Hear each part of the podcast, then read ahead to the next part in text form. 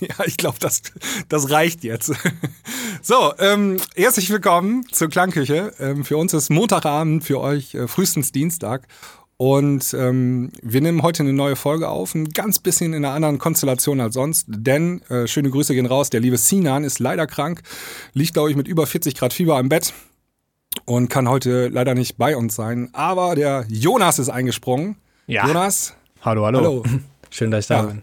Genau, also die viele Hörer kenne ich ja schon, äh, bist ja schon öfter eingesprungen ähm, hier in der Klangküche oder auch in den Premium-Folgen. Und äh, finde ich super, dass du das hier machst. Gerne, gerne. und ja, und wir haben einen Gast heute wieder. Und zwar ist der PH Electro da oder der Paul. Ja, hallo und schönen guten Abend alle zusammen.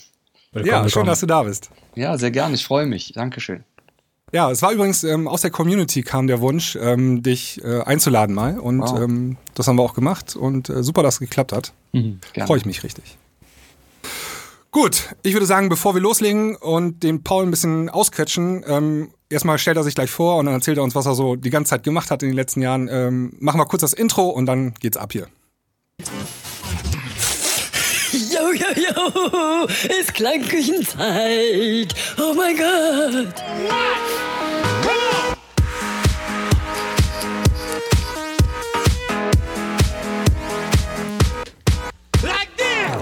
Gut, Paul, Ja, dann erzähl doch mal. Ähm, ich bin mir nicht sicher, ob jeder unserer Hörer dich kennt. Ähm, viele Musikproduzenten aus Deutschland und DJs kennen dich natürlich, ähm, wissen auch, was du so produziert hast und haben auch garantiert deine ganzen Platten und Singles gespielt in den letzten Jahren. Aber für die Leute, die dich nicht kennen, erzähl doch mal eben kurz, wer du bist. Ja, ich bin äh, der Paul Hutsch, ich bin 43 Jahre alt ähm, und ich sag mal seit 1994 im Music Business, da habe ich meine ersten Platten rausgebracht, ähm, damals noch Rave und ein bisschen Hard Trance und Hardcore. Und ähm, ja, seit, seit 94 mache ich halt Platten und so richtig den Durchbruch hatte ich dann äh, mit den äh, Sachen von 89ers bis Heiko und Maiko, Rave All Stars, dann später PH Electro und äh, 20 andere Projekte, die vielleicht jetzt nicht so bekannt sind, ja, aber das äh, 89ers äh, PH Electro Ding war natürlich das sehr, sehr, ja, das bekannteste letzten Endes und auch gerade die letzten Jahre. Ja, und ich bin quasi so ein Urgestein der Hands-Up-Szene, kann man so mit sagen. Und ja, also äh, Songs wie äh, 89ers Ball, Weapon Boogie für 89ers halt oder ähm, Englishman in New York, San Francisco äh, für PR Electro dürfte dem einen oder anderen äh, dann doch bekannt sein. Ja, auf jeden Fall.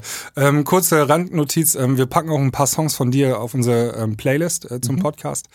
Und dann hören wir in den, ähm, in den Premium-Folgen, hören wir dann mal rein, ja, können wir ein bisschen anspielen, die Sachen. Ähm, hier können wir es leider nicht machen, da gibt es noch ein bisschen Probleme, so, ähm, wenn die Folgen auf YouTube hochgeladen werden. Könnte sein, dass es geclaimed oder gesperrt wird, ähm, deswegen reinhören in den Premium-Folgen und hier in den Free-Folgen sprechen wir nur drüber. Ähm, ich habe gerade deinen Wikipedia-Artikel hier offen Mhm. Und habe mit Erstaunen festgestellt, dass du einer meiner All-Time-Favorites produzi produziert Ah, okay. hast. Also ich habe es wirklich gerade erst gelesen und zwar Piano in Trance oder in Trance, wie auch Ja. immer das heißt. Ja. Mitte der 90er, also eine Rave-Nummer war das. Genau. Ähm, Ich, ich habe irgendeine Compilation damals mir gekauft, also ich war dann auch 15 ungefähr. Ja. Ähm, also Baujahr 80 und das weiß nicht, ob das hier von EDX oder so oder äh, nicht EDX, EDM, ach, weiß nicht. Hard Trance Explosion oder so, ich weiß gar nicht mehr, gab es so eine Ja. Compilation-Reihe. Ja. Ich glaube, da war die Nummer drauf. Ja, ja, genau. Also das war so der wirklich auch der Start. Äh, Ich glaube 94 haben wir die äh, produziert. Die Nummer ist viel viel älter. Ich habe ja da, also ich mache ja schon seit vor 1993 Musik, sondern ich habe Mhm. ich habe mit ähm, mit acht neun Jahren die ersten Synthesizer gehabt, war so wie so ein Verrückter. Ähm, habe meine Eltern genervt äh, mit ich kann alles so Songs von Nena bis äh, weiß ich nicht Hubert K. äh, na nachspielen und alles Mögliche. Und dann hatte ich natürlich meine ersten Bands, die ich dann gegründet hatte. Wir haben so Depeche Mode, Cover, Synthie-Pop-Sachen gemacht. Und da habe ich halt einen Song geschrieben. Ich glaube, das ist dann 89 oder 90 oder so. Das war diese Piano and Trance äh, Melodie. Und das war, die war einfach so auf 80 oder auf 100 Beats per Minute. Und die habe ich damals dann meinem Kollegen vorgespielt, mit dem ich dann dieses Cyclone Tracy, das war das Projekt, wo Piano and Trance mitgemacht worden ist, dem habe ich das vorgesp äh, das vorgespielt und der war total begeistert von diesen Harmonien. Ja, und dann haben wir die, das Projekt quasi gegründet und hatten gleich einen Deal bei dem damaligen Label Le Petit Prince Oder auf Friends hieß das, war so ein Unterlabel davon. Äh, später dann Alphabet City, dem einen oder anderen. Dir wird das was sagen, wenn du 80er Baujahr bist. Ähm, ja, auf jeden Fall. Genau, ja, und so ist die Geschichte von diesem Song. Und äh, letztens hat, hat es sogar äh, diese Hardstyler, ähm, wie heißen die nochmal? Noise Controllers haben das sogar gecovert. Ach, interessant. Ah, die kennt man ja. Mhm. Ja, genau. Also ja. so Le, Le, Petit Prince äh, war ja ein ziemlich angesagtes Label damals schon, ne? Absolut, absolut. Ja. Und das war ein Riesenlabel dabei. Absolut. Und das Spannende ist, mit dem Marc Romboy arbeite ich heute noch zusammen, der das Label gemacht hat. Später dann Marc Eclot und, und so. Mhm. Und wir sind heute richtig gute Freunde und haben auch ein Studio zusammen. Und ähm, ja, so bin seit über 25 Jahren mit ihm befreundet und wir arbeiten halt zusammen. Und das finde ich ganz spannend irgendwie so. Ist ja nicht auch Dropout Records? Genau. Äh, so, das gehört auch zu, ne? Genau, das, das ja. war dann äh, später dann Alphabet City, war die Firma ja. und die hatten dann ganz, ganz viele Unterlabels von ja, genau. Dropout bis äh, Alphabet, weiß der Geier was. weiß ich alles nicht mehr. Mich würde mal eben interessieren, ähm, 1994, da hat man ja noch ganz anders produziert als heute. Ne? Mhm, also ähm, hatte die wirklich da so äh, Studio voll mit Hardware und äh, oder wie sah es damals aus? Absolut. Wir haben die Sachen noch mit äh, Tape-Recordern ähm, aufgenommen, mit acht, mit äh, Achtspur, Fostex, Bandmaschinen. äh, wir hatten, wir hatten riesige Mischpulte von drei Metern, ähm, äh, von 303, TR909. Gut, die, die haben wir auch noch jetzt im Studio, aber ähm, wir haben also all die ganze Hardware haben müssen, Hallgeräte, da gab's das überhaupt noch nicht. Und es war damals äh, für uns, das weiß ich noch, bahnbrechend, dass überhaupt ähm, Time-Stretching möglich war. So, das ist ja heute eine Grundfunktion in allen Programmen, aber da musste man vorher äh, Synthesizer kaufen, die dann 5000 Euro oder Mark damals gekostet hat von Roland, die dann in der Lage waren, Time-Stretching zu machen. Das war überhaupt nicht also, möglich. Wenn du so Loops aufs richtige Songtempo haben wolltest, ja, war damals eine Wissenschaft. Ja. Das war nur Pitching. Boah, ne? Wir haben, also ich, ich weiß noch, wenn wir so Breakbeats dann gemacht haben, dann, dann waren wir, ja, ich habe damals schon mit Cubase, seit 1990 arbeite ich auch mit Cubase. Ähm, und da war das immer so 127,937, bis der Loop dann lief, weil wir, wir konnten es nicht anders machen. Oder wir hatten den Pitch halt verstellen müssen, aber so einfach jetzt mal reinziehen und sync, das war nicht. Das waren, das waren manchmal Stunden Arbeit, bis der Beat gesessen hat. Also das kann man sich ja heute überhaupt eigentlich nicht mehr vorstellen. Ne? Ja, kann man sich nicht mehr vorstellen. Deswegen frage ich danach. Und ja. ähm, äh, stellt sich auch die Frage, ähm, das war ja alles sauteuer damals, auch ja. die Hardware. Ne? Ähm, hat man damals mit Musik so gut verdient, dass, äh, dass, dass man das da reinvestieren konnte? Oder? Mhm. also vom Himmel ist es ja nicht gefallen, ja. die ganze Technik im Spiel. Ja, das stimmt, das stimmt. Also ähm, das war so, wir haben uns aus der Not natürlich zusammengetan irgendwie. Ne? Äh, der eine hatte den Synthi, der andere hatte den Sampler und dann war man so eine Nerdgruppe, sag ich mal so. Ich habe irgendwann mal mit Fußball aufgehört und dann einfach nur noch mit, mit so Leuten abgehangen, die Synthesizer gehabt haben. Damals war ja das Techno-Ding noch gar nicht so riesig. Ne? Ähm, ähm, und dann hat man halt, oder da, der, der Kollege hat dann das Konfirmationsgeld ausgezahlt bekommen und hat sich dann für 5000 Mark dann ein Synthi gekauft und der andere hatte wieder, wir hatten das gute, große Glück, ein Kumpel von mir, der hat einen ziemlich reichen Papa gehabt. So, ne, und der hat dann echt geilen, geilen Scheiß angeschleppt und das war natürlich dann immer wie Weihnachten so, ne, und ja, das ist so, manchmal haben wir ein Jahr auf so ein Ding gespart ne, und Nebenjobs gemacht und bis da wirklich die erste Kohle reingekommen ist, hat natürlich fünf, sechs Jahre gedauert. Dann bis 94, ne, 95 fing das dann an, dass wir auch damit Geld verdient haben. Aber das war wirklich die pure Leidenschaft und wir waren alle wahnsinnig. Es ist wirklich so. Wir waren besessen von Musik. So. Und ähm, was, was mich interessieren würde, ist, ähm, du hast ja jetzt die ganze Zeit gesagt, dass du schon damals so in der Rave-Szene angefangen hast, ne, dich dann so langsam vorgearbeitet hast im Laufe der Zeit. Ähm, aber wie kam das eigentlich bei dir? Also, wieso bist du überhaupt auf diese elektronische Musik so angesprungen? Also, was hat das in dir irgendwie ausgelöst? Oder gab es da so einen Moment, wo du gedacht hast, okay, krass, was ist das denn für eine Musik? Ja, also ähm, das, das weiß ich sogar noch wie heute ähm, und es fällt mir jetzt nach 20 Jahren wieder ein. Aber jetzt, ich hatte ähm, Musikunterricht in der Realschule dann in der fünften Klasse und dann ähm, hat unser Musiklehrer, da stand immer so ein, so ein Flügel im Musikraum, ne, das fand ich eigentlich total schon spannend, weil ich immer gern rumgeklimpert habe natürlich. Und dann sagte der das Wort Synthesizer. Und dieses Wort hatte für mich so eine Magie, dass ich wissen wollte, was ist das überhaupt? Ne? Und dann habe ich mich dann so mit Klaus Schulze, Jean-Michel Jarre und diese und, und, Kraftwerk beschäftigt, weil ich fand diese Klang, diese Klänge einfach so faszinierend, so abgespaced. Ich habe mich da wie im Weltraum ähm, gefunden. Und so bin ich halt zu diesen elektronischen Sachen dann gekommen. Dann habe ich dann später ähm, Depeche Mode gehört, die natürlich viel mit Sampling und Synthesizer gemacht haben. Und ich fand einfach diese, diese Sounds einfach so geil. Und dann wollte es natürlich auch irgendwie nachmachen, habe so eine Band gegründet und dann lernt man natürlich dann auch Leute kennen, die dann wieder so ein bisschen mehr Techno-affin waren und dann hat man sich einfach zusammengetan. So, ne? Ich fand Techno furchtbar am Anfang äh, äh, und nachher ähm, war es dann irgendwie doch ganz cool irgendwie so. Aber das so ist die Geschichte. Eins führt zum anderen, so wie so Dominosteinchen. So, ne? Man muss auch sagen, du singst selber, ne? Genau, ich bin leidenschaftlicher Sänger, ja, auf jeden Fall, schon immer gewesen. Nicht Also das unter heißt, der Dusche. Da auch. Du hast da auch. Du hast am Anfang ja erwähnt, ähm, dass du in Bands gespielt hast. Hast du denn da auch gesungen oder Ja. auch Instrumente gespielt? Oder Äh, war ich- Singen dein Ding? Äh, beides. Ne? Ich war quasi der, ich weiß nicht, Deepesh Mode wird dir sicherlich was sagen, ich war quasi der Martin Klar. Gore der ähm, ähm, meiner Band. Also ich habe immer die Balladen Ja. gesungen ne? und Synthesizer gespielt. Ja, und äh, mein Kumpel war halt Dave Gahan, ne?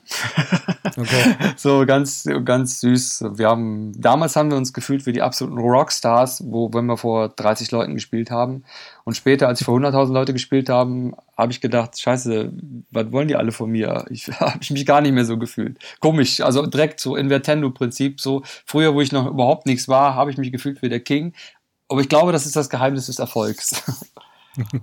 Ja, erinnert mich ein bisschen an Scooter. Die waren, glaube ich, ganz am Anfang auch so eine Deepesh Mode Genau. Welt noch, ne? Ja, genau. Hype, Hype, Hype. Äh, äh, Irgendwas mit Nun, ne? Wie hießen die? Äh, Ja, äh, äh, Celebrate the Nun. Celebrate the Nun, genau. Ja, ja, genau. Ja, cool. Und ähm, ja, dann hast du die ganze Rave-Zeit in den 90ern noch mitgemacht, sozusagen. Ja, absolut. Also ich Ja. war jetzt nie so der hart, ich war immer sehr brav so als als als Junge. Ne? Ich war sehr gut erzogen und habe nie Drogen genommen und fand auch immer Hast so. das Klischee nicht erfüllt. Nee, ich, hab, ich bin das super Anti-Klischee des DJs so. Ne? Auch der, ich bin, Ja. ich habe nie ein Mädel mitgenommen aufs Zimmer äh, äh, und, und ich wollte, wollte eigentlich immer so dieser Rockstar sein, aber ich war immer so zu schüchtern dafür. Ne? Und habe dann die Rave-Szene letzten Endes als Producer so mitge mitgenommen. Ich bin auch nie gerne feiern gegangen, muss ich sagen. So, ne, ähm, ich war eher so der Studio-Nerd, der das so, der so einen geilen Sound bauen wollte und Songs geschrieben hat und es selber gesungen hat und also das war so eher so mein Ding. Ne? Aber Bookings hast du damals auch schon bekommen, dann in den 90ern, oder? Also kam Nee, schon was rein, oder? Äh, nee, nicht, okay. Ja, eher als Live-Act. So, wir, wir, Ja. sind, wir sind dann 1996 sind wir dann mit Cyclone Trace mit diesem Piano und Trance Ding, das hat ja auch einen Major Deal bekommen. Wir hatten ja Viva Plays, wir hatten sogar ein Video und ähm, ähm, dann sind wir ein bisschen so durch die Clubs getourt und ich habe dann halt gesungen und mein Kumpel war halt an den Synthesizer. Ne? Und da haben wir halt so, weiß ich nicht, so fünf, sechs, sieben Auftritte gehabt, auch schon ganz gut bezahlt. Ja. Und da fing das halt letztens so an. Und äh, wie ich dann wir, zum. wir müssen mal eben erzählen, was das bedeutet, äh, Live-Auftritt. Äh, das, das ist ja ein leichter Unterschied zu heute. Ähm, also man hat im Prinzip sein, sein Studiokram eingepackt ins Auto, Ja. ist dann losgefahren und hat es dann da auf der Bühne aufgestellt und Genau. hat dann live wirklich da ähm, äh, Keyboard gespielt und so weiter. Genau, genau. Wir hatten natürlich auch Backings, klar. Ne? Damals war Ja. das noch mit DAT-Bändern. Haben wir äh, DAT-Bänder aufgenommen und dazu haben wir natürlich, hat mein Kumpel oder ich dann auch dann Synthesizer gespielt und ich habe dann halt dann da live drüber gesungen. Ne? War nicht immer so die beste Idee. Playback wäre manchmal besser gewesen, weil äh, auch die, je nach Diskothek, ne, einfach die Akustik da äh, voll Ja. Horror war. Und so sind wir dann durch die äh, äh, Republik gefahren, mal nach Berlin, mal nach München, mal nach Stuttgart und so und hatten dann immer so gut Equipment mit am Start so. Ne? Und das war, damals war das noch ein bisschen anders so. Ja. Okay, interessant. Und ähm, du hattest es auch vorhin schon erwähnt, dann habt ihr kurz danach oder Anfang der 2000er 89ers gegründet. Und zwar ähm, Genau. du und der Volker. Ist das richtig? Nee, nee, das, das stimmt Nee. nicht. Ne? Das Okay. könnt, könnte man meinen, aber ist nicht Ja. so. Ähm, Erzähl doch mal. Also die Geschichte war dann war dann so. Ich habe dann ähm, dann immer mal wieder äh, 96, 97, 98 ein paar Tracks gemacht, ein bisschen geremixed und dann wurde halt, dann bin ich halt in die Ausbildung gegangen und das war für mich eine ganz doofe Zeit, weil ich Musik machen wollte, musste aber dann eine Lehre zum Industriekaufmann machen nach Abitur. Ah, das fand ich ganz furchtbar und dann Zivildienst und und äh, da war es mal ein bisschen stiller um mich und dann habe ich meine Ausbildung abgeschlossen und habe dann ein Jahr als Industriekaufmann gearbeitet in der Retour- und Sachbearbeitung bei so einer Modefirma. Ja, und dann bin ich halt wirklich da habe ich depressiv geworden, weil ich habe das gehasst wie die Pest. Ne? Mhm. Und da, da, ähm, ähm, da bin ich dann irgendwann so ausgeflippt, so musste ich auch, äh, ja, ich kann ja ganz offen sprechen, Medikamente nehmen, Psychopharmaka, weil ich einfach Depressionen hatte. Ne? Also äh, ein Künstlerherz muss Musik machen oder seine Kunst ja. ausleben, sonst wird er krank. Also das ein oh, wahrer Aber warum hast du das denn gemacht? Also warum hat das die, äh, hat deine Eltern Druck ja, gemacht oder so? Klar. Ja, okay. Ne? Also ja. die, die haben mich immer. Der, der, Junge soll was ordentliches machen. Ja, klar, ne? ne? Kann aus Elternsicht, ich habe ja selber vier Kinder, kann man das schon ein bisschen, kann man das so ein bisschen verstehen, ne? Aber das ging dann irgendwann nicht mehr. Ja, und dann habe ich dann allen Mut zusammengepackt und meinem äh, Personalleiter gesagt, ich kann hier nicht mehr arbeiten und äh, können Sie mich nicht kündigen, ich möchte ein Tonstudio aufmachen, ich möchte jetzt von der Musik leben.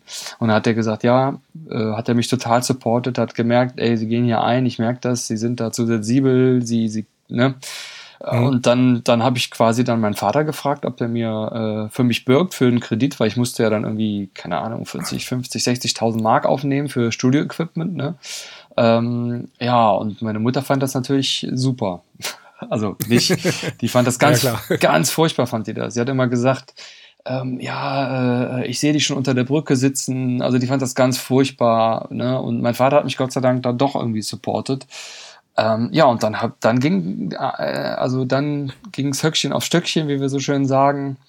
Und dann habe ich dann meine alten Plattenfirma halt die Alphabet City ne, mit Dropout und so, habe ich, den habe ich gesagt, Leute, ich will jetzt durchstarten, äh, gebt mir mal 40.000 Mark Verlagsvorschuss und äh, ich will jetzt hier Support. Da haben sie sich erstmal totgelacht so.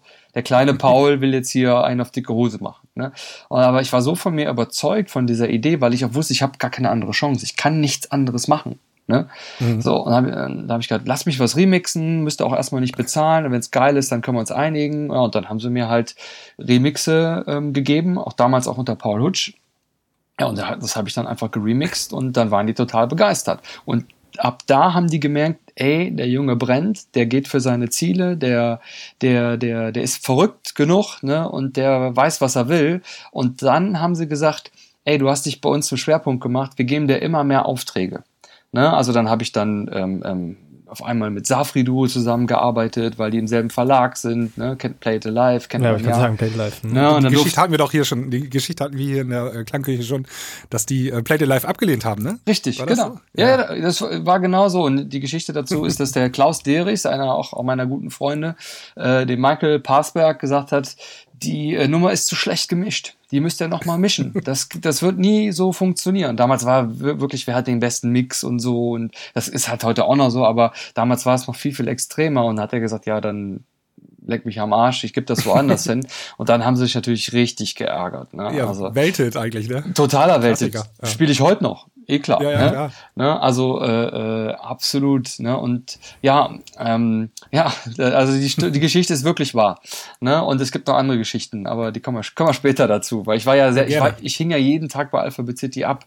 Ich war ja jeden Tag da. Ich habe, äh, ach so, von Leuten, von RMB, RMB, äh, ne, RMB kennt man vielleicht noch. Ähm, und ähm, ach, wie, wie sie alle hießen, ähm, habe ich schon alles vergessen. Ne?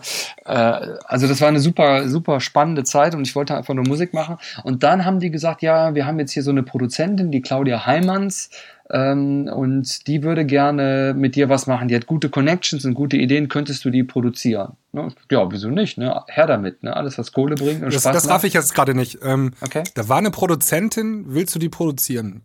Äh, also da war eine, sag mal so, da war eine, da war eine Frau, die ja. ähm, in der Szene drin war. Die war aber eher so Managerin und hat so ein paar Produktionen geleitet und hatte halt ja. Ideen und suchte einen Produzenten. So ist es, glaube ich, besser erklärt. Okay, also so, so, ähm, so wie Dieter Bohlen zum Beispiel. Also so ein Typ, der sagt einfach, ja. du bist jetzt hier der Sänger, du bist der Produzent, genau. also der wirklich Executive Producer und so weiter genau, und so fort. So Oder wie beim Film gibt es das ja auch, ne? Also so übergeordnete Personen. Genau, so, genau, so, ne? Man, man okay. schafft einfach so Connections und so, ne? Und sie hatte wohl ganz gute Ideen, hat aber keinen Pro Producer gefunden. Und dann haben die von Alphabet City, ne, oder von, von äh, Dropout gesagt, hier, mit dem Paul kann man gut arbeiten, der ist zuverlässig, der gibt Gas und so, tu dich mal mit dem zusammen. Ja, und so ist 89ers geboren letzten Endes, ne? Ähm, äh, weil die hatte die Idee, Weapon Boogie äh, zu covern auf Dance. So, das war ihr Ding. Und äh, sie hatte das, die Rechte, glaube ich, für das Sample gehabt. So. Ne? Und dann äh, haben wir das einfach zusammen produziert und dann einfach nach einem Namen gesucht. Ja, und dann, ähm, der Titel Rap and Boogie war von 1989. Ja, dann nehmen wir uns doch mal einfach, weil wir zwei sind 89ers, so. Also wirklich ja. super simpel gedacht, ne? Ja, und so ist dann 89ers geboren worden und äh, dann kam dann wieder von Höchskin auf Stöckskin eins nach dem anderen, dann Kingston Town, vielleicht kennt der eine oder andere das noch. Ja. Und, da, ja, und dann ist die Claudia irgendwann ausgestiegen. Ich habe das dann alleine gemacht und dann ab 2007, 2008 meinen Bruder dazu geholt. Ne? Ähm, was mich mal interessieren würde, Paul, du hast jetzt schon ein bisschen was erzählt und ähm, das sind ja alles schon Sachen, wo, glaube ich, viele Leute sich das so zu der Zeit und auch heute noch erträumt hätten, erst überhaupt so weit zu kommen. Ne? Mhm. Ähm, und man hat das ja heute auch bei so aktuellen Stars wie Martin Garrix, wo ganz viele sagen, wow, krass, da wo der jetzt ist. Ähm, natürlich, der ist jetzt gerade ein super Weltstar, ne? aber ja, trotzdem, ähm, der war ja auch mal woanders so. Ne? Und dann, dann sagen trotzdem schon, okay, da möchte ich mal hin. Gab es für dich so einen Moment oder, oder wann war dieser Moment, wo du so gemerkt hast, so krass, ich habe jetzt irgendwie so geschafft, so sag ich mal. Also ich bin jetzt so ein, auf so einem Level, wo nicht alle hinkommen, ne? wo ich jetzt gerade merke, okay, das ist wirklich groß, was ich gerade mache. Mhm. Ähm, ehrlich gesagt habe ich das nie so empfunden. Ähm, ich habe einfach immer gemacht und getan und wie gesagt, nachher 20 Projekte gehabt, die ich produziert habe, weil die mich einfach zugeballert haben mit Arbeit, weil die wussten, dass das Geld bringt. Ne? Ähm, ich habe das so, so richtig realisiert, habe ich das erst mit PH Elektro dann so 2008, 2009, ah, okay. wo ich dann auch richtig auch, auch äh, gebucht worden bin, auch für viel Geld und Festivals gespielt habe vor 100.000 Leuten und mir die, die Mädels äh, Schlüpfer und Teddybären auf die Bühne ähm, ähm, geworfen haben, was ich, wie gesagt, nicht verstehen konnte, so irgendwie, ne, was ich, wo, wo kommt jetzt der Hype auf einmal her, ne, mhm. ähm, ja, und das war mir einfach, einfach irgendwie nicht bewusst. Ich habe einfach immer nur gemacht und, und hatte irgendwie, irgendwie, ja, Glück würde ich nicht sagen. Ich war einfach verrückt nach Musik. ähm, glaubst, glaubst du denn irgendwie, dass du, ähm, dass man heutzutage, also wenn du jetzt sozusagen später geboren wärst, ne, und jetzt mhm. heute die Lage der Szene, sag ich mal, äh, momentan EDM oder allgemein elektronische Musik ja sehr groß ja. und ganz viele Leute, die produzieren wollen und das auch können, weil man einfach DAWs auf dem Laptop haben kann. Ja. Ähm, glaubst du, du hättest es geschafft oder das Interesse gehabt, in der heutigen Zeit auch sowas zu machen? Natürlich jetzt mit dem Sound auch angepasst an die heutige Zeit, ne? Also, ähm, oder ist das so eine Sache, wo du glaubst, ähm, das war so eine ganz bestimmte Zeit an einem ganz bestimmten Ort und das hat zu allem erst geführt? Nee, glaube ich nicht. Also ich glaube, äh, dass die Zeit heutzutage besser denn je ist ähm, und äh, wenn jemand verrückt genug ist, an sich glaubt und ähm, sich das richtige Umfeld schafft und einfach äh, diese Vision von sich selber hat, das äh, ist auf jeden Fall das, was ähm, heutzutage auch, äh, auch noch zum Erfolg führt und vielleicht sogar noch einfacher als früher. Weil früher war es wirklich eigentlich fast noch komplizierter. Die richtigen, du musstest wirklich die richtigen Leute kennen. Das hat ein bisschen mit Glück was zu tun gehabt. Und heute braucht man nicht mal ein Major-Label. Das war früher Arschleckerei ohne Ende. Heute lädst du was hoch, wenn du, und, und dann kann sich das den Weg bahnen. Du kannst eine eigene Community aufbauen, du kannst Instagram machen, du kannst, du kannst äh, Soundcloud, du kannst so viel machen. Das gab's damals alles nicht. So, deswegen glaube ich, wenn Leute an sich glauben, äh, dass sie das auch schaffen können. Aber es kann auch natürlich ähm, behindernd sein, ne? Also dieses, ich muss jetzt Instagram machen und ich muss jetzt diesen ganzen Social Media Kram nebenbei machen. Ja, kann, ähm, kann. Das, das ist ja alles Zeit, die weggeht von, vom, von Studio Time sozusagen, ne? Ja. Ja, da, da, also ich sag mal so, ähm, der reine klassische Produzent, wie wir ihn damals gehabt haben, den gibt's einfach auch so gut wie gar nicht mehr. Ja. Ähm, weil das, äh, also es gibt's halt auch noch, ne? Aber äh, heute muss man sich selbst vermarkten. Das ist einfach so. Das gehört einfach heutzutage dazu. Es reicht nicht, seine Demos wegzuschicken. Es sei denn, man ist extrem gut und macht extrem viel. Äh, aber Marketing und sich verkaufen lernen ist einfach das A und O heutzutage. Also das reicht einfach nicht, nur noch nur zu produzieren. Kann man ja. sagen, dass es damals irgendwie schwieriger war, erstmal oben anzukommen, aber dann einfacher war, sich zu halten? Und sozusagen heutzutage genau andersrum ist. Also man kommt theoretisch, wenn man einen großen Hit hat, ne, man hat das bei Dinoro mit In My Mind oder so gesehen, mhm. dann lädt man den irgendwie bei Spotify hoch, ne, und dann auf einmal weltet. Mhm. Ne, und ja. dann bist du auf einmal aber auch, wie man jetzt bei ihm auch wieder merkt, ähm, weiß nicht, wie lange ist das her, ein Jahr oder so, mhm. weniger, keine Ahnung, ja. ähm, ist man auf einmal wieder weg vom Fenster, ne? das war damals genau das Gleiche. Also wir kommen jetzt ganz witzig zu einer zu einer äh, zu einer Sache, weil ich habe ja mache ja im Moment nicht ganz so viel mehr Musik, sondern äh, unterstütze genau Menschen und Künstler, die in den Erfolg wollen, weil ich weiß die Erfolgsgeheimrezepte und habe da mache da im Coaching-Bereich mittlerweile sehr sehr viel und lebe da hauptsächlich von.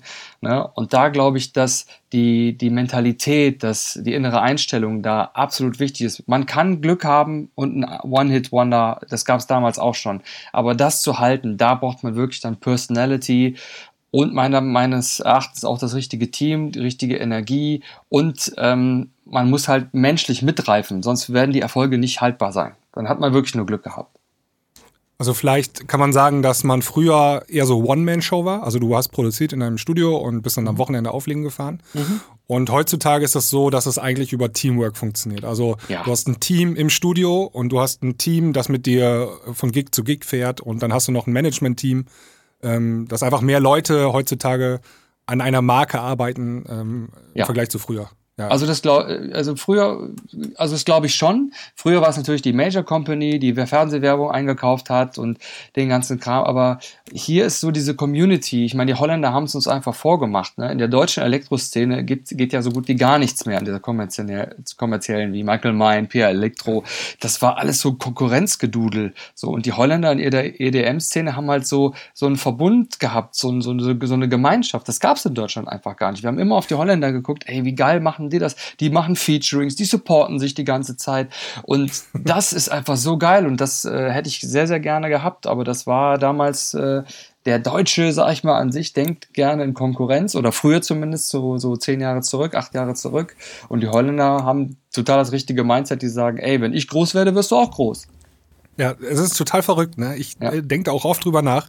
Ähm, wir stehen hier und bewundern die Holländer, wie toll die das machen, aber wir kriegen das selbst nicht auf die Kette, mhm, mhm. uns gegenseitig ähm, zu helfen. Ja, weil wir und, Angst haben. Äh, ja, das, komisch, ne? Ja, ja, und das ist das äh, äh, Gesetz des Karmic Management. Wenn ich jemandem anderen helfe, groß zu werden, werde ich automatisch mit groß.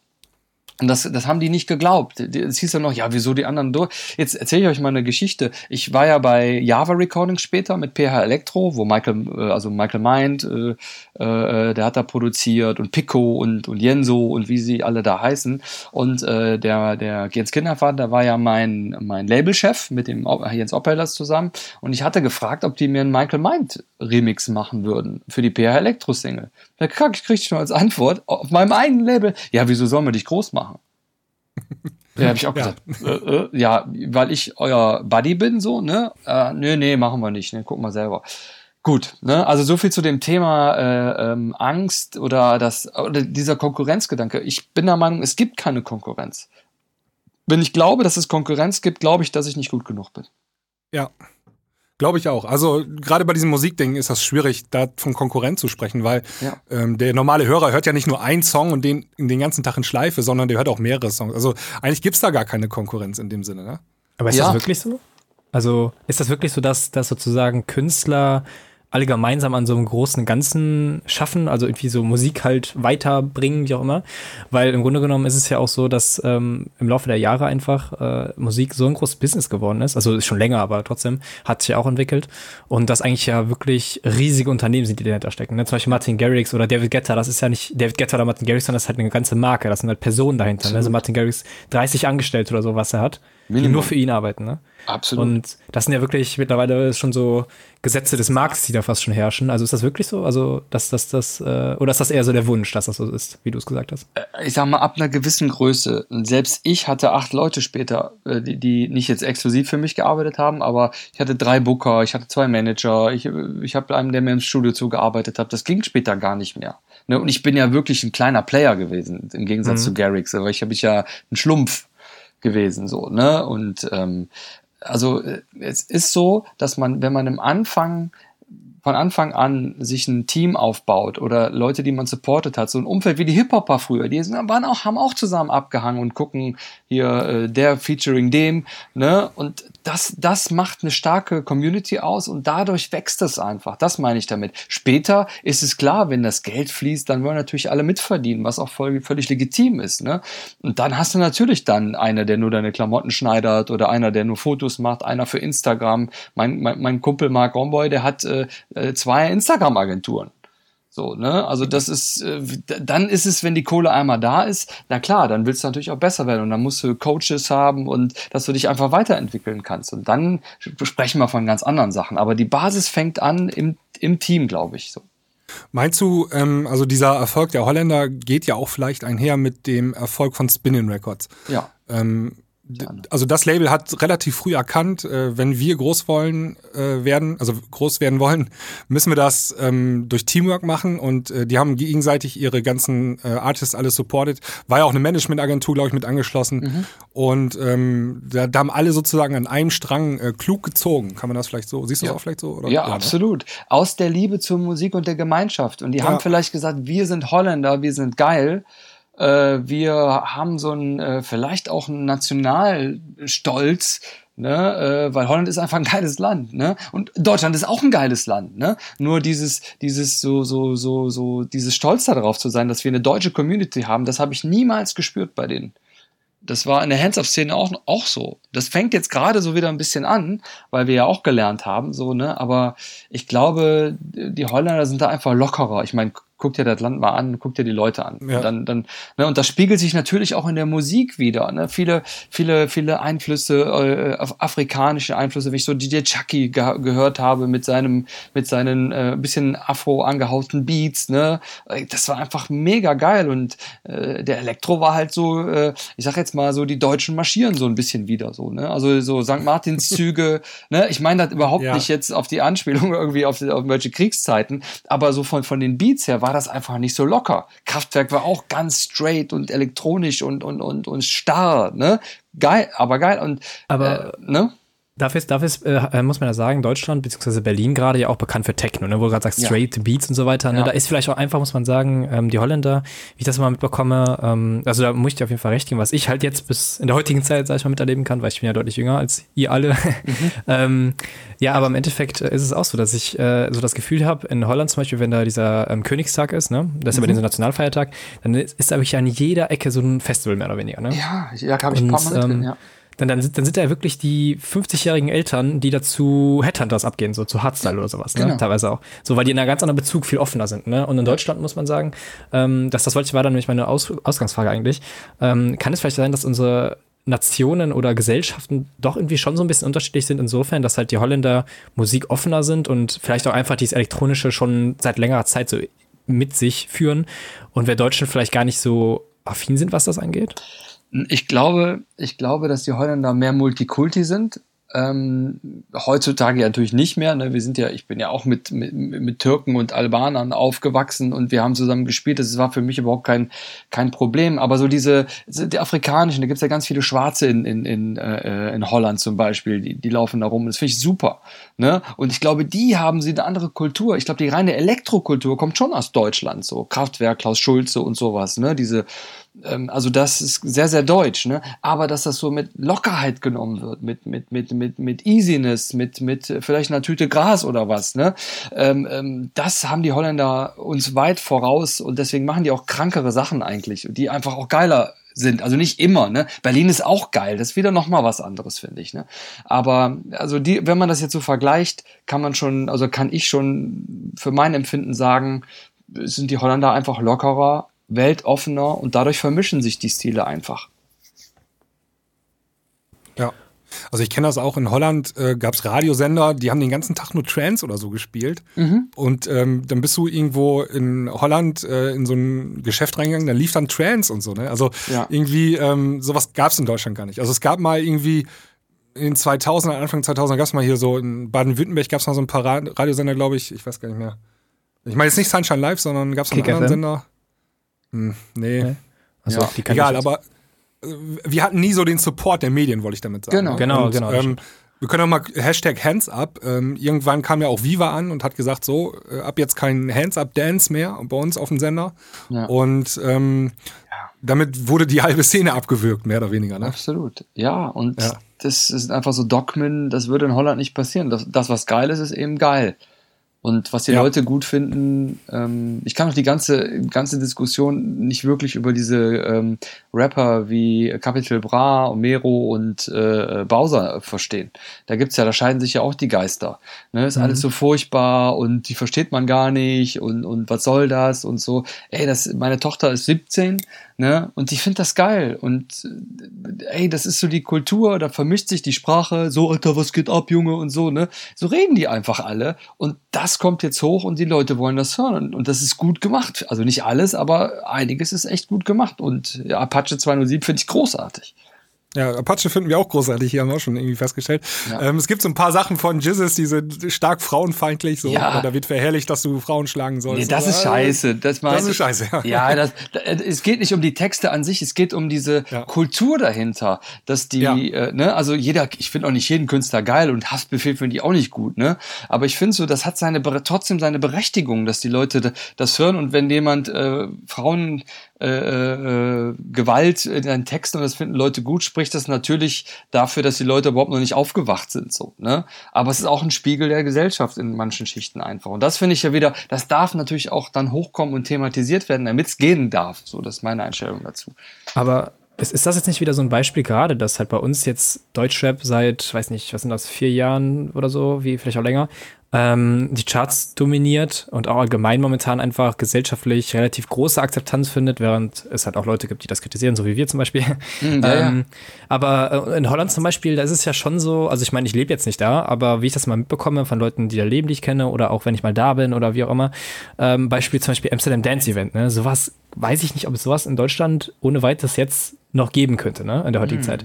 Da ist einfach ganz Amsterdam dann so eine große Stadt wirklich komplett nur voller, Le also ja. unter anderem voller Leute, die sich für diese Musik interessieren, ne? Ja. Und während wir hier irgendwie Deutschrap feiern in den Charts mit 70 von 100 Songs oder so, mhm. ähm, ist es in Holland so, dass die zum Beispiel äh, teilweise wirklich so Hardstyle-Rap-Acts wie Jebreur oder wie der heißt, oder Jeboa, mhm. keine Ahnung. Mhm. Ja, oder so, weiß ich auch nicht genau, genau, ähm, sowas abfeiern, ne? Also das ist ja irgendwie schon so eine andere, ja, ja so eine andere Hingabe, ne? Und deswegen weiß ich nicht. Also vielleicht ist es einfach so, dass die Holländer ähm, da früh irgendwie indoktriniert wurden und deswegen einfach da ein bisschen ähm, affiner sind gegenüber härteren Klängen. Ja, absolut, absolut. Also das, äh, der ganze Hardcore-Kram und, und Thunderdome und so war ja wirklich alles so aus Holland, ne? Und äh, ich find's super. Paul, ähm, ich wollte nur eben kurz mit dir über Hands absprechen. Ja, gerne, gerne. Ich weiß nämlich, wir haben auch ein paar Hörer von uns, äh, die sind da äh, auch große Fans gewesen oder immer noch. Mhm. Ähm, war, du hast ja die ganze Szene im Prinzip mitgenommen. Also Aufstieg Hands Up bis, äh, bis zum Fall des Hands Ups. Ja. Ähm, einmal komplett mitgemacht. Ähm, wie, wie, blickst du zurück auf die Szene? War eine geile Zeit oder ja. ähm, ist dir das jetzt vielleicht im Nachhinein sogar peinlich? Nein, überhaupt nicht. Ja. Überhaupt nicht. Das war eine super Zeit. Das hat so mein ähm, ähm, so, das war halt Rave Light so für mich damals, ne? also auch sehr la langsamer, äh, kindliche, verspielte Melodien, wenn man jetzt mal Richtung Rob Mace äh, geht, ne? der für mich ist, der, der, wir müssen mal eben ähm, langsam, also wir kommen aus einer Zeit, wo noch so 160, 170 BPM Rave angesagt war und dann ging es genau. so Richtung 140 BPM. Genau. Auch, ne? Also alles. Ja, so, so, Robert Miles Children und dann, der war so der erste, der langsam war und dann hat sich das so ein bisschen weiterentwickelt irgendwie aus dem genau. Trance Richtig, ja. genau, aus dem Trance. Ja, genau, genau. Ja, dann, dann war dann halt irgendwie Trance und alles, also für mich war der Gamechanger dann wirklich äh, Star Splash mit Wonderful Days. So, da, da haben wir ja gedacht, ähm, ähm, mein Gott, ist das langsam. 142 oder was, äh, die Nummer war früher auf 185, ne? Diese I found the love, but da, ne? Und äh, da wurde für mich so der Rave geboren, dann so mit Pulsdriver, Rocco und ne und, und, und Basty und und und die ganzen äh, Leute, da, da, da war das auf einmal groß so, ne? Und und und äh, dieser Sound hat sich dann wieder verändert und transformiert und das hat den Leuten natürlich dann auch gefallen. Und ähm, ähm, aber da hat, haben die Holländer auch wieder ihren Einfluss gehabt mit mit ähm, na wie heißen die jetzt noch Clubheads und sowas. Das spielte alles so mit rein, fand ich jetzt. Und ähm, dann war das geboren, hat total Spaß gemacht, wirklich. Also das war noch die Zeit, da waren wir eigentlich vor den Holländern. Ne? Also die Holländer hatten auch ihre Bonsai-Record-Szene da, aber das war ja noch ein bisschen anders. Dieses Hands-Up war ja so ein typisch deutsch-österreichisches Phänomen irgendwie, ne? Ja, ja, ja, genau. Also würde ich auch ja. sagen, Hands, Hands Up war dann eher, eher so mehr deutsch, ne? Ja, ähm, ja genau. Ja. Und äh, da hast du booking-technisch warst du da auch unterwegs, oder? Ja, ähm, ich wollte ja nie DJ werden. Ne? Das ist auch mal eine, eine ja. schöne, schöne Geschichte. Ich fand das immer irgendwie, also ich war halt der Produzent und ich wollte nie DJ werden. Äh, und wie das, wie das Leben manchmal so spielt, die meisten Dinge, äh, die im Leben kommen, die will man gar nicht. Vielleicht kennt der eine oder andere das. ne? ja. ähm, äh, und trotzdem hat, hat er seine Berechtigung gehabt. So 2002, 2003 hatte ich ein Projekt für Eric V. Vielleicht kennt der eine oder das andere noch. Das war ja, der eine oder andere. Das war cool, war mein Kumpel Erik, mit dem ich Musik gemacht habe. Und wir hatten dann eine Anfrage aus Spanien, aus Bilbao ähm, der Eric sollte, der war das Gesicht halt, ne, halt Eric V, Viscozil hieß der, also Eric V, und der sollte nach Spanien fliegen, da seinen ersten äh, Auftritt machen, also als DJ. Und der hat auch CD, ach CD-Player sag ich schon, äh, Plattenspieler gehabt damals und konnte so ein bisschen auflegen. Ja, dann ähm, haben wir das angenommen und haben so unsere erste DJ-Gage bekommen. Ich glaube, das waren damals 2002 700, 800 Euro. Und dann sagt er mir einen Tag vorher, ich, ich habe Flugangst, ich kann das nicht. Und ich so, ja, super, wir haben ja jetzt das Geld gekriegt, so, ne? Könnte ja gut sein für unsere Karriere. Also, nee, ich kann das, traue mich nicht dahin zu fliegen. Und dann habe ich gesagt, ja, vielleicht fliege ich eben. so, und ähm, ich hatte, ja, du kannst doch gar nicht auflegen. Ich sagte, ja, komm, ich am Abend davor, ich fahre noch zu dir, gib mir deine Platten, ich probiere das mal und dann äh, fliege ich dahin. Und ich mache das einfach. Also ein bisschen verrückt halt so, ne? Und ja. äh, ich komme rein, überall Plakate von dem Erik. Und ich so, ja, hi, ich bin Erik wie. So, hä? Ne? Also war irgendwie völlig schräg. Ähm, ja, und so bin ich dann halt ähm, zum Auflegen gekommen. Da waren dann voll die Pro-DJs aus Spanien da. Und äh, ich habe dann immer in den Mix-Outs-Parts dann so drei Minuten gebraucht, bis ich die nächste Platte drin hatte. Also wirklich ganz, ganz, ganz schlecht so, ne? Also wirklich, ne? Aber. Gibt's heute auch noch. Ja, das war, äh, gut, mit Vinyl ist natürlich noch ein bisschen schwieriger aufzulegen. Ja, ne? ja. Ähm, und das war so die Feuertaufe und dann habe ich gedacht, okay, irgendwie hast du es ja hingekriegt so. Ja, und dann bin ich halt dann als er raus, also als Eric V dann ab und zu mal aufgetreten und dann ging das los, 89ers ist auch ein DJ-Act. Und dann ging das los mit 89ers. Ne, so 2003 fing das dann an, dass dann Österreich gebucht hat und dann hatte ich auf einmal, war ich jedes Wochenende in Österreich irgendwie und dann fing das einfach an, dass ich auch der DJ war und Live-Performer und das war dann, das ging dann durch die Decke letzten Endes, weil ich anscheinend da auch irgendwo gut war.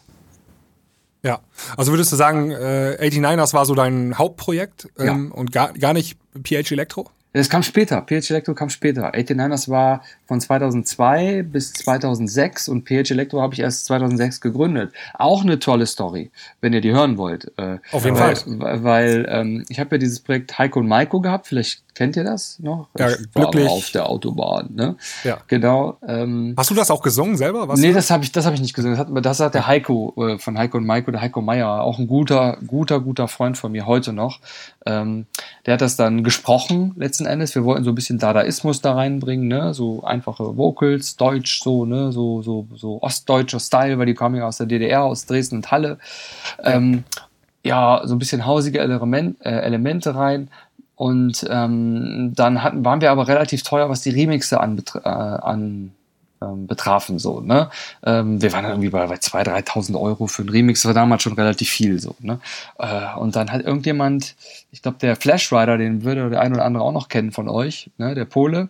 Attention. Ähm, Genau, genau. Ne? Auch damals ein äh, guter Freund von mir, ne? weil ich bin auch in Polen geboren ne? und mit einem Jahr rüber. Dann hat man so ein bisschen so eine Connection und der hat gesagt, der will einen Heiko und Maiko Remix haben. Und ich habe gesagt, ja, Alter, 3000 Euro. Und dann meinte er, ja, bist du verrückt, viel zu teuer, bla bla bla. Ich dachte, ja, äh, dann sagte er, mach doch irgendwas, macht einfach den Sound und nenn das anders. So, und ich dachte, ja, naja gut, ne, wie nenne ich das denn jetzt so? Ne, dann habe ich den Mix gemacht, der war total begeistert, weil dieses, dieses Mondo, Mondo Tech Alive war ein mega, mega, mega großer Erfolg und der Start für PH Elektro. Äh, und dann habe ich gesagt, ja, für PH, Paul Hutsch, Elektro, komm, machen wir mal, denken wir mal einfach, nennen wir das jetzt mal PH Elektro. Ja, ne, ähnlich wie 89ers, also keep it simple. Ne? Ja, und das war der Startschuss dann für PH Elektro. Und dann habe ich halt dann eigene Singles gemacht, 50 Remixe gemacht, und dann ging das dann wirklich, wirklich durch die Decke. Das war das erfolgreichste Projekt, was ich, was ich äh, hatte, ja. Ja, ich habe mal ähm, in der Diskothek, äh, war ich mal Resident mhm. und der Chef ähm, schwärmte von PH Elektro mhm. äh, als einer der besten Abende, die sie je in ihrer Geschichte hatten. Ähm, mhm. Und zwar ähm, hast du auch mit, also gesungen, du hast halt aufgelegt und parallel dazu gesungen, wohl. Mhm. Und äh, die waren alle so mega begeistert davon, äh, weil mhm. das halt ein Unterschied war gegenüber ja. allen anderen, die sonst halt aufgelegt haben. Ne? Ja, absolut. Wo war das denn? Vielleicht kann ich mich noch erinnern. Ähm, das war im äh, extra Musikpark in äh, Friseute, so Norddeutschland. Ach klar, ja. natürlich. Ja. Da habe ich ein paar Mal aufgelegt. Da der äh, äh, war super. Also ich fand das, fand das mega. Da haben wir gut die Hütte abgerissen. Da kann ich mich wirklich, da war ich dann dreimal, glaube ich. Vielleicht kennen wir uns ja daher. Ist ja, ist ja. Nee, das war vor meiner Zeit noch. Ah, okay, alles klar. ja. ja auf jeden Fall, ja, das war dann natürlich das, was, was so mein Alleinstellungsmerkmal war, dass ich die Sachen dann wirklich live performt habe und dann auch, ich, da ich auch ein guter Entertainer bin, ne, dann auch mit den ähm, ähm, Leuten dann halt das gesungen habe, die mitsingen hat lassen ne, und äh, dann wieder ein gutes DJ-Set gespielt habe, wieder nach vorne gegangen bin, auf die, auf die Boxen oder beziehungsweise auf die, auf die äh, ja, auf die Plattenteller kann man jetzt nicht sagen, aber mich da drauf ja. gestellt habe, das, das, das war damals auch jetzt nicht so gang und gäbe. Ne? Heutzutage so, macht ja. das jeder 13-Jährige. Ja, richtig. Das ist auch gut so. ja. Ne? Genau. Okay, ähm, so, jetzt haben wir noch eine Viertelstunde. Jetzt müssen wir noch kurz darüber sprechen. Ähm, du hast ja dann irgendwann äh, den Schritt gewagt, ähm, weg von diesem Musikbusiness, mehr oder weniger. Ich glaube, du bist ja immer noch aktiv. Ja. Aber du hast eine zweite Selbstständigkeit aufgemacht. Genau, nämlich ähm, als ich dann so erfolgreich war und gerade in Russland und ähm, ich habe dann 150 Shows gespielt im Jahr, bis zu 14 Gigs im Monat. Oh, das war für mich äh, ganz furchtbar. Also klingt jetzt vielleicht für den einen oder anderen wie ein Traum, ne? aber ich war äh, nur noch im Eimer und habe mich da wirklich in Burnout äh, manövriert. Ne? Also puh, das war eine üble Zeit. Da war ich so 37, 38, quasi vor 5, 6 Jahren ähm, weil ich nur noch Jetlag hatte und den nächsten Auftritt und Angst hatte, Auftritte abzugeben. Ne? Was ist, wenn das jetzt abreißt, der Erfolg? Ne? Und, und das war also eine, für mich eine ganz, ganz schreckliche Zeit auf einer Seite. Ne? Ähm, auf der Bühne gefeiert und im Hotelzimmer äh, in ein tiefes Loch gefallen und dann wieder aufstehen und, und wieder nach Moskau fliegen und wieder zurück und naja. Also das war diese Geschichte, ich will mich gar nicht beschweren. Ne? Ähm, und dann habe ich irgendwann gemerkt, und dann noch, natürlich wollten die Plattenfirmen natürlich, dass ich weiter beliefer und ich war unkreativ, weil ich einfach nur noch gestresst war. Und dann bin ich halt so eine Art Burnout gefallen. Ich konnte nichts mehr machen. Ich, ich hatte keine ja. Ideen mehr. Ich lag auf der Couch. Ich, ich, äh, ich habe letzten Endes die Geburt unseres Sohnes überhaupt total verpasst und das erste Jahr, weil ich einfach nur noch gereizt war und ich konnte einfach vom Flughafen nach Hause, meine Ruhe, Jetlag, also es war nicht so schön. Und da habe ich gedacht, boah, ich muss was ändern. Das gefällt mir nicht. Ich möchte das gar nicht mehr so machen. Ich liebe zwar auflegen und, und, und performen, aber nicht in dem Ausmaß. Und ähm, ich möchte Musik machen, die mir, wenn, wo ich Visionen hatte. Ich hatte nachher überhaupt keine Vision mehr. Es war einfach nur bedienen, was die, wo ich denke, was Erfolg haben könnte. Also die Liebe zur Musik ist komplett weggegangen. Es war für mich nur noch Stress. Ne? Und je mehr ich versucht habe, desto schlimmer wurde es dann so. Ne? Und dann habe ich einfach gesagt, so, ich äh, muss jetzt wieder auf die Beine kommen. Dann habe ich halt eine Ausbildung zum Heilpraktiker für Psychotherapie gemacht. Äh, und da habe ich gemerkt, boah, was für so andere Talente in mir rumschlummern. Und dann habe ich dann irgendwann, als ich die Prüfung bestanden habe, dann weitere äh, Psychotherapie-Ausbildungen gemacht, habe mich selber richtig kennengelernt ähm, und habe jetzt ähm, also noch Business Coaching dazu gemacht und ähm, ähm mache gerade eine NLP-Ausbildung, bin The Work Coach und so. Und jetzt ist es halt so, dass ich Menschen helfe, erfolgreich zu werden, aber bitte nicht mit den Fehlern, die ich gemacht habe. Ne? Also gesund, glücklich und erfolgreich. Mit Familie, mit allem drum und dran. Das ist jetzt meine Passion. Das ist meine ganz, ganz große Leidenschaft, die super läuft. Ja.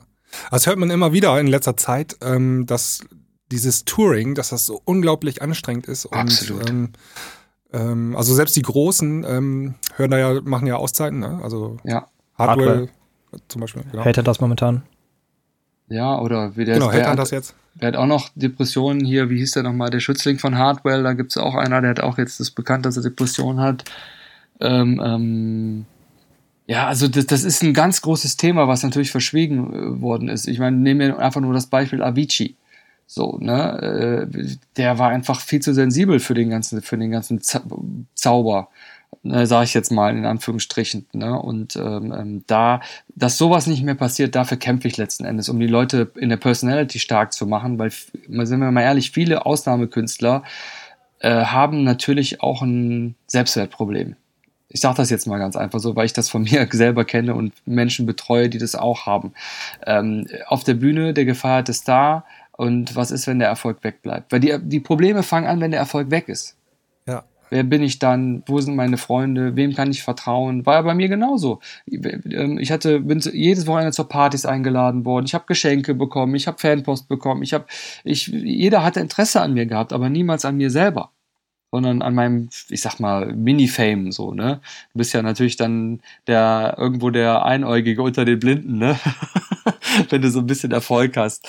Ne? Also ich will das gar also nicht so ein bisschen so Jekyll und Hyde mäßig, also dass du dann Absolut. ein zweites Ich sozusagen hast, also diese Figur, ja. dieser Künstler, der auf der Bühne ja. steht und ähm, aber eigentlich bist du die andere Person ja, ja. und ähm, dieser Konflikt, Rolle. der da, ja. Ist eine absolute Rolle und ich meine, wie viel, warum bringen sich so viele Künstler um? Ähm, Ne, also gerade gerade so Ausnahmekünstler wie jetzt der Sänger von Linkin Park oder der der, der Prodigy Frontmann, äh, Amy Winehouse, ne, Club da 27.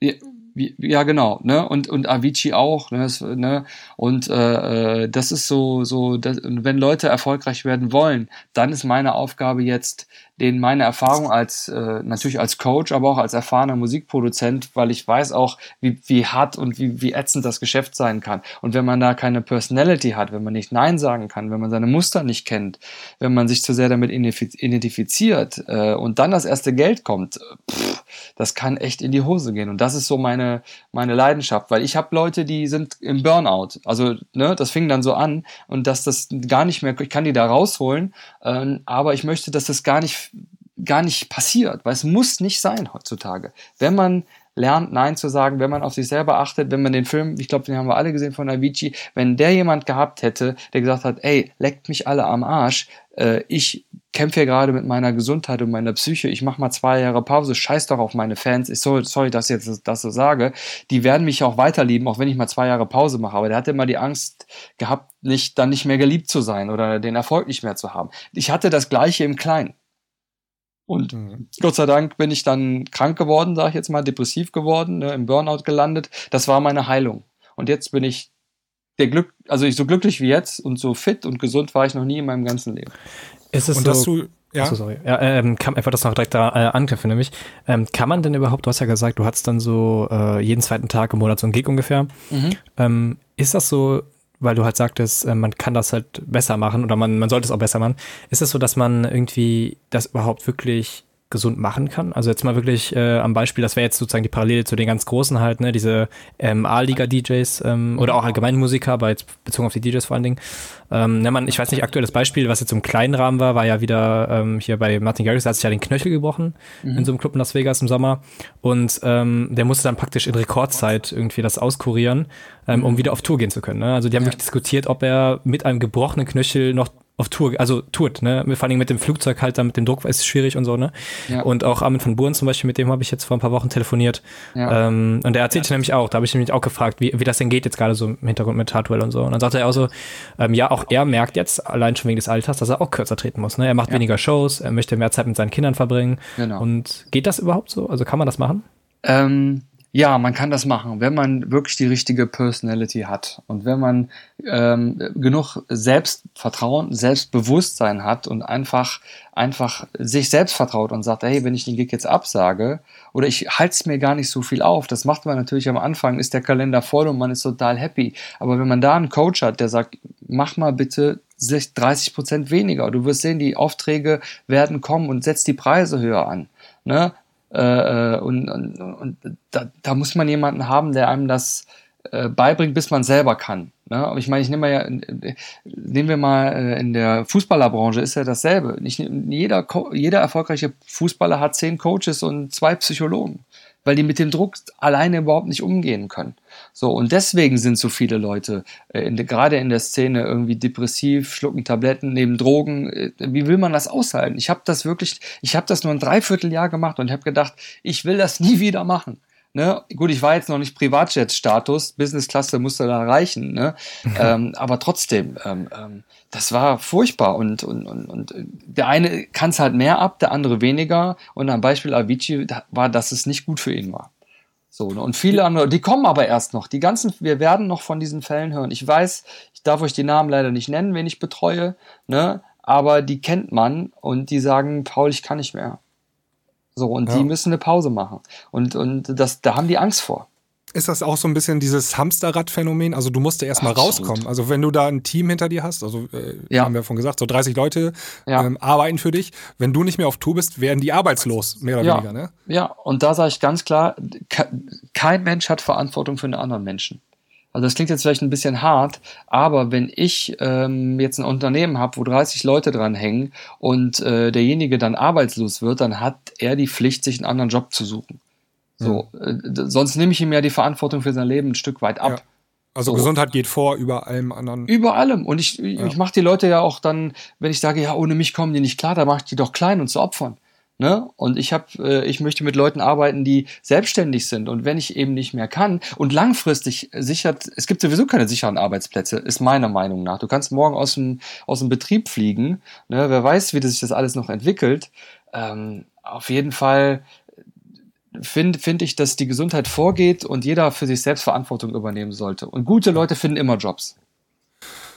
Ja, ähm, Paul, wir müssen langsam zum Ende kommen. Okay, ähm, okay. noch kurz, ähm, also wenn jetzt jemand von unseren Hörern ähm, psychische Probleme hat in der Richtung. Äh, nicht nur das, also das ist mir noch ganz, Entschuldigung, dass ist nicht nur das, nicht nur psychische Probleme, weil meines Erachtens ist nicht, wenn die Zähne braun sind und wehtun und gezogen werden müssen zum Zahnarzt, sondern vorher. Coaching machen, vorher das Business kennenlernen, vorher sich selbst kennenlernen. Das ist meine große Mission. Nicht, wenn es zu spät ist. Das ist dann so, äh, äh, da muss man den, den Push am Bau äh, reparieren. Aber vorher ja. prophylaktisch alles richtig machen, so gut es geht. Und da kann man von meinen Erfahrungen profitieren. Und das ist mir ganz, ganz wichtig. Ne? Wenn einer von Anfang an alles richtig machen will und durchstarten will, weil er diese Leidenschaft hat, dann kann er mich gerne kontaktieren und da kann ich mein, ganz meine Expertise, meine Erfahrung da reinbringen und das hat bei vielen schon funktioniert. Das war mir jetzt wie, wichtig.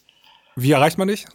Ähm, einfach über äh, Facebook äh, äh, unter Paul Hutsch einfach eintippen oder ich habe auch eine Facebook-Gruppe, die nennt sich als Musiker endlos, kreativ, erfolgreich und glücklich. Da kann man sich bewerben für die Gruppe, da kommt auch nicht jeder rein, aber da biete ich Contact, wie man erfolgreich wird und wie man aber glücklich und gesund erfolgreich wird. Verlinken wir auch äh, hier in den Comments. Gerne, in gerne. Den Kommentaren, genau, des Podcasts. Das findet ja. ihr. Eine letzte Frage hätte ich von meiner Seite. Ähm, mhm. Und zwar ist das sogar was ganz Persönliches. Und zwar ähm, haben wir nämlich vor wenigen Wochen zusammen aufgelegt beim Electric Snowfall. Da habe ich vor ah. dir aufgelegt. Ach, wie cool. Ähm, ja, genau. Und da hat man uns ja auch unterhalten. Und ähm, da wollte ich mal wissen, du hast ja da, wie ich gerade schon gespoilert habe, aufgelegt wieder. Ähm, genau. Auch unter dem Namen PH Electro. Genau. Ähm, wie, wie ist das also für dich? Also, warum machst du das? Machst du das, weil du dann nochmal so ein bisschen eine Renaissance erleben willst für dich? Sagst, ah, ja, ne, cool, es ist immer noch geil, auf der Stage zu sein? Oder ist das für dich irgendwie so, damit du den Kontakt nicht zur Szene verlierst? Oder warum machst du das? Macht dir das immer noch so viel Spaß wie früher? Ähm, ich sag mal so, mir macht das immer, hat, mir hat das immer Spaß gemacht, aber die Dosis macht das Gift. Jetzt suche ich mir die Gigs aus, die nicht so weit weg sind und für diese Zeit habe ich unheimlich Spaß daran. Und wenn ich keinen Bock habe, gehe ich nicht hin. Also, ne, äh, äh, ich esse halt jetzt nicht mehr jeden Tag Pizza, nur, nur dann, wenn ich will. und, äh, und dann macht's mir auch Spaß, weil ich mache nur Dinge, die mir Freude machen. Und mhm. das ist das. Du bist, du bist doch der, der, der, der, der, der, der äh, Jura studiert, oder? Ja, ja, genau. Ja, super, wie geil ist das denn bitte? Sehr cool. Freue ja, ich mich. unterhalten Backstage, stimmt. Genau, ja, ja, ja, klar. Super cool, freue ich mich. Yes. Paul, wir haben eine schöne Tradition bei uns in der Klangküche und zwar ähm, packt jeder noch einen Song auf unsere Playlist äh, am Ende, ähm, auf unsere Spotify-Playlist. Mhm. Ähm, wenn du jetzt nicht aus der Hüfte geschossen einen Song parat hast, würde ich mal anfangen mhm. und einen draufpacken. Okay, ich fange mal an. Du sagst jetzt, ich fange mal an. ähm, und zwar packe ich ähm, hier von unserem ehemaligen äh, Mitglied der Klangküche, dem Basti, äh, seine neueste Produktion drauf. Und zwar ähm, Which Light Switch is Which. Ein besser Name. Ah, okay. Genau. Müssen wir unbedingt mal reinhören. Ähm, neues Scooter-Single produziert von unter anderem Basti und ähm, genau. Cool. Jonas. Ja, Ist auch ein Song. Ähm, ja, ich schwank gerade zwischen zwei Liedern. Ähm, ich überlege gerade, Sebastian, sag mal, eher so Festival oder eher so Radio? Wie du möchtest, das ist dein Song. Ja, ich kann mich ja nicht entscheiden. Du musst jetzt einen Tipp geben hier.